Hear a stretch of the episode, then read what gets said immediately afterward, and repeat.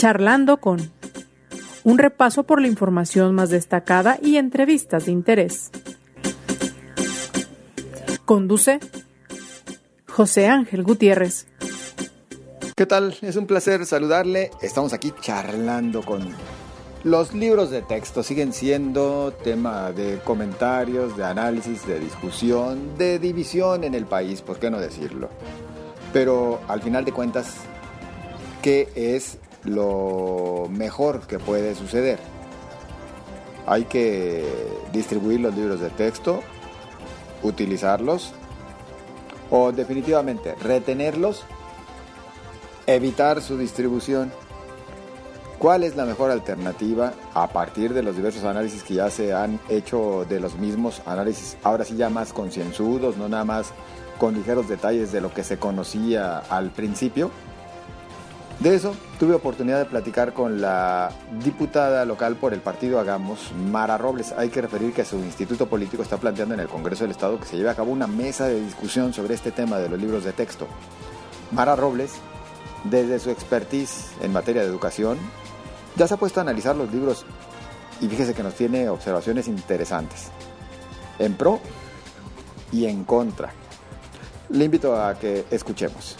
Lo dicho, eh, la fracción de Hagamos en el Congreso del Estado plantea mesas de análisis para ver qué procede o qué puede proceder con respecto a los libros de texto tan polémicos, después de todo lo que usted ya conoce en esta historia que se ha prolongado durante ya casi mes y medio, si es que no me equivoco.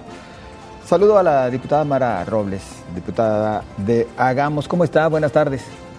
Muy buenas tardes, qué gusto saludarte.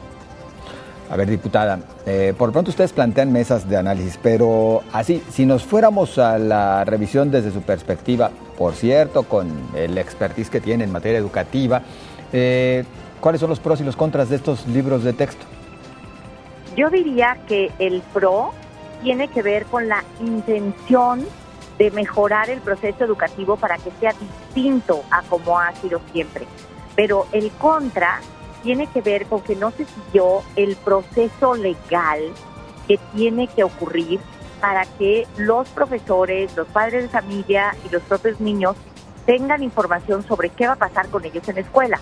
Fíjate bien, el artículo tercero constitucional dice que los libros de texto tienen que ser congruentes con los programas y también, desde luego, con el plan de estudio. Y que esto se tiene que hacer en la federación. Después, lo que ocurrió es que los libros de texto salieron antes que los programas. Entonces, es algo ilógico. O sea, no puedes poner eh, la carreta delante de quien va a jalar la carreta. Eh, pero ese proceso legal que ha sido cuestionado y que precisamente detuvo la, la distribución de los libros de texto gratuito generó un proceso de encono enorme de tal manera que se han generado eh, opiniones terriblemente polarizadas, estridentes, y yo lo que creo que urge es un diálogo, porque de otra manera tanto los niños como los profesores, los padres de familia, van a llegar al, inicio del ciclo escolar, que es el día 28, con una enorme incertidumbre. O sea, anoche apenas se publicaron los programas de estudio. ¿Tú crees que 15 días son suficientes para que los profesores estén preparados para todo un método educativo diferente es muy complicado. Claro. Diputada, yo agregaría a lo que atinadamente usted señala, bueno, pues el hecho de que tampoco se incluyó, vaya, ahora sí que a todas las voces, si me acepta usted el término, eh, dentro de este proceso de elaboración de un, una nueva propuesta educativa para nuestro país, una propuesta educativa y, y de nuevos libros de texto. Bueno, las autoridades dicen que llevaron a cabo una serie de asambleas, una serie de conferencias, una serie de, consultas, pero la verdad sea dicha es que no han mostrado la evidencia de que eso ocurrió.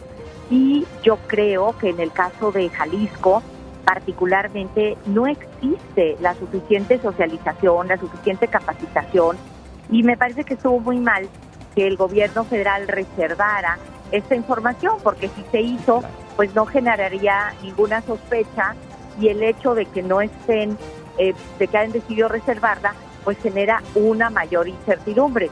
Entonces, yo creo que es urgente dialogar, es urgente que exista un espacio de acuerdo en el que se aclare todo lo que está pasando, porque de otro modo, ¿sabes dónde vamos a estar, José Ángel? En una circunstancia aún más difícil que la de antes de la pandemia. ¿Tú te acuerdas que antes de la pandemia, siete de cada diez niños ya salían de la primaria sin saber leer ni escribir, sin saber hacer las operaciones matemáticas básicas?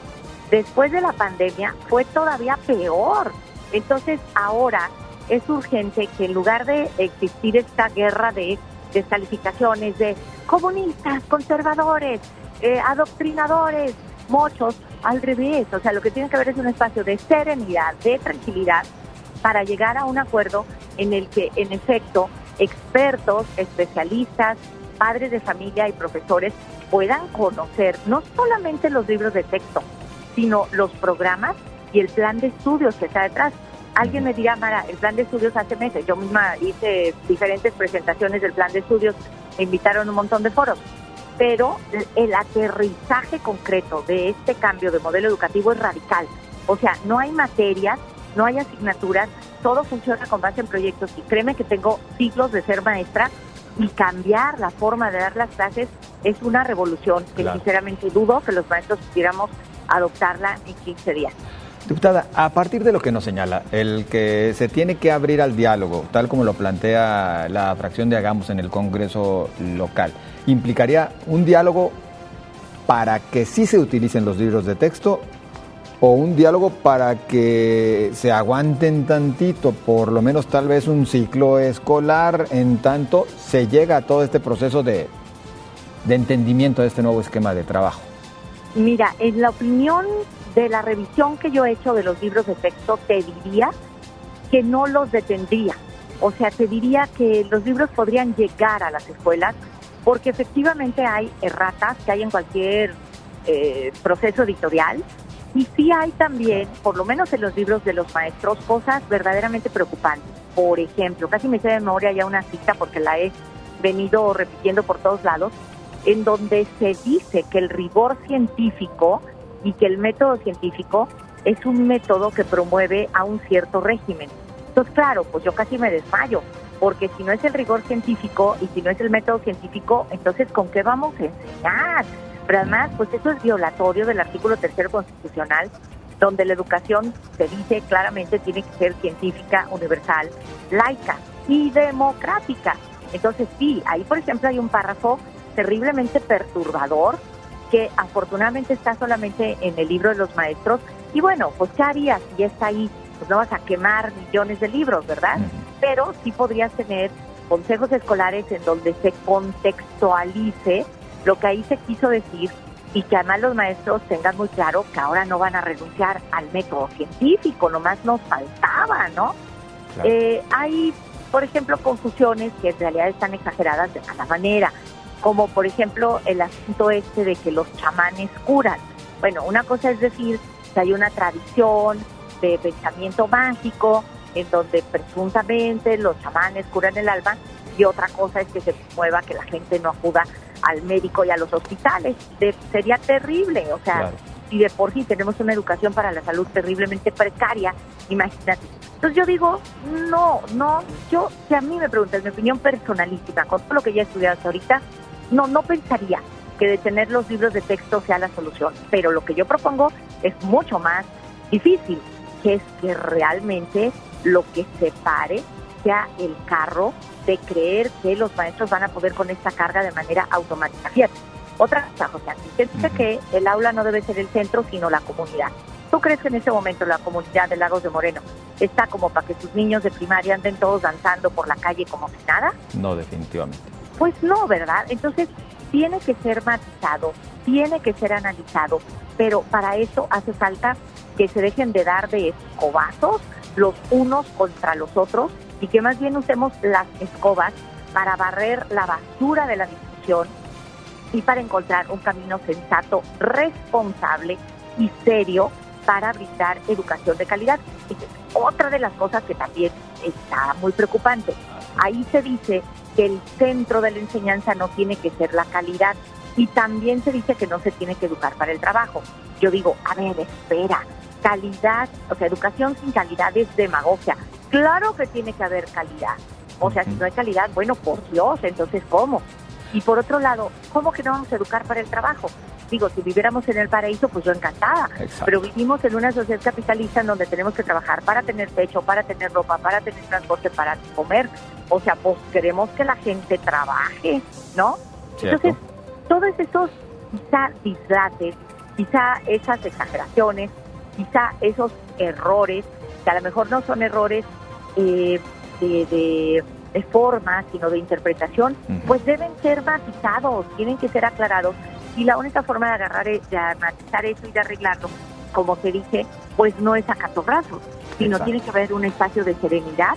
Y por eso nosotros creemos que debe comparecer en el Congreso del Estado el secretario de Educación, el secretario de Innovación, todo el sistema de mejora continua de la educación y también debe comparecer el Consejo Ciudadano, de tal manera que entre todos tengamos una solución sensata, razonable y pues yo diría que científica.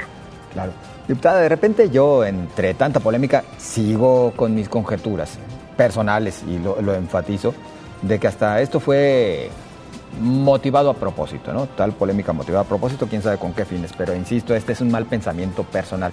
Pero lo que sí le preguntaría, más allá de posturas, inquietudes que sí existen y tal vez algunas legítimas o por lo menos respetables, de que si se está ideologizando, tratando de ideologizar a los niños, que si se está induciendo un lenguaje no tan adecuado por aquello del dijiste y demás, o que si se mete la educación sexual, y esto es muy peligroso, insisto, que terminarían siendo tal vez sí posturas respetables, pero que tendrían que salvarse de otra manera.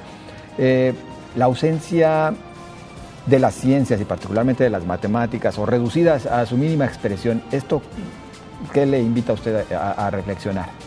A ver, se dice, y lo dice nada menos que Ángel Díaz Barriga, o sea, el asesor de la nueva escuela mexicana y quien está dando la cara por la Secretaría de Educación Pública, no es un improvisado, o sea, te diría que casi eh, la familia Díaz Barriga es la aristocracia de la pedagogía, o sea, es gente muy preparada y muy valiosa.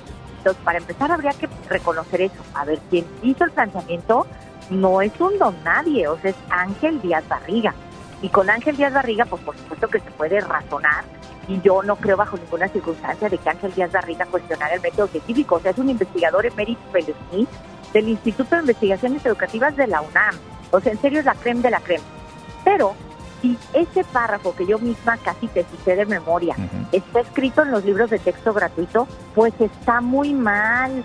¿Cómo vamos a decir que el rigor científico no es la única forma de verificar el conocimiento, no, porque sería como regresar siglos en la historia de la humanidad, o sea, es terrible. Bueno, pero Díaz Barriga dice que no es que desaparecieron las matemáticas, sino dice que están integrados a los proyectos.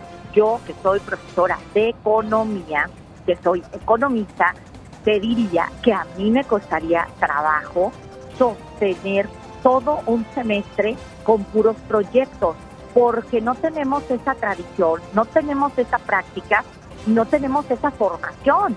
Yo encantada me metería en esa dinámica, pero sinceramente necesitaría una capacitación de adeveras y tendría que reconocer que por lo menos en el primer semestre sería un pilotaje. Entonces, claro, lo que a mí me preocupa es que en los hechos el ciclo escolar sea el piloto. Y perdóname, pero los niños no están como para experimentar en ellos. O sea, ya de por sí salen de la primaria sin saber leer y escribir, imagínate poner a los maestros a aprender con los niños un nuevo proceso, una nueva forma de enseñar. Claro que se me hace muy arriesgado. En ese sentido, creo que se debería ir paulatinamente y agárrate, porque hoy el acuerdo secretarial plantea que el nuevo plan de estudios aplica para todos los grados escolares.